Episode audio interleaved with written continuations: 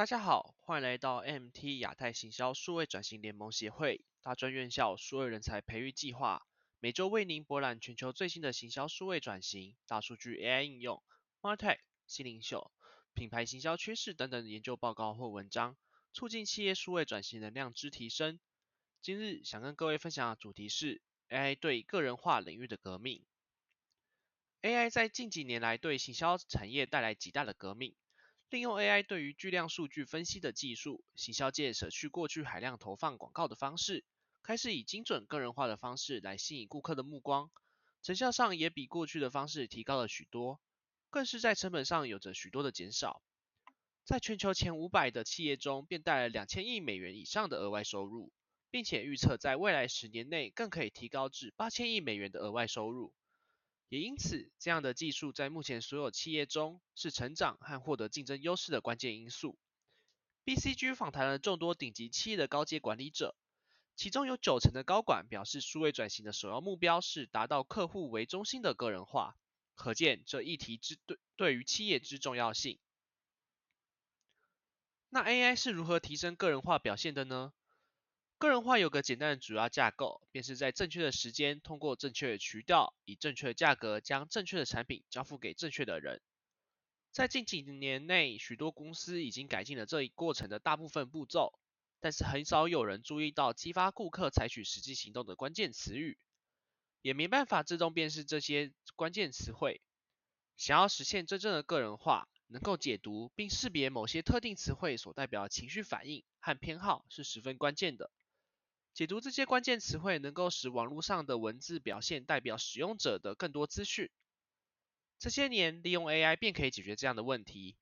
通过大量标记关键词和数据库相结合，在客户交互的每个点，该技术都能够选择最能引起共鸣的单词和短语，并将最有效的组合与目标顾客相匹配。这种组合可以带来巨大的增量价值。利用数百万个标记和评分的单词和短语。以及自然语言生成和实验设计，产生了更大的确定性和精确度。在客户旅程中，跨管道的转化率平均提高了四十 percent 以上。举例而言，一家大型零售商的弹出式广告发现参与度下降的问题，导致客户的获取能力降低，新访客的销售额下降。该问题还降低了公司获取创建个人化所需的数据。使用内容生成系统自动生成消费者真正感兴趣的内容，在这个案例中就发现顾客特别喜欢“你真的赢得了这个大奖”的这样的词汇，并成为了新订阅者的最大推动力。该零售商也实现了一百二十七 percent 的收入增长、一百一十二 percent 的订单增长和一百零三 percent 的新购物者注册率。对于已经在个人化领域十分成熟的公司来说，这是进一步提升与消费者沟通方式的机会。对于那些处于早期阶段的企业来说，该技术提供了快速跟上个人化领域的能力，并让企业能够大规模实现更复杂的个人化。这样的技术不只是让企业的内容可以更贴近消费者，更是在广告文案上有着革命性的改变。在过去，传统的广告制作十分依赖文案写手的直觉和经验。对于公司来说，这样的广告是十分不稳定的，很难预测这次的广告到底可以达到多大的效益，并进一步产生投放的困难。AI 内容生成极大的提高了工作的精确度，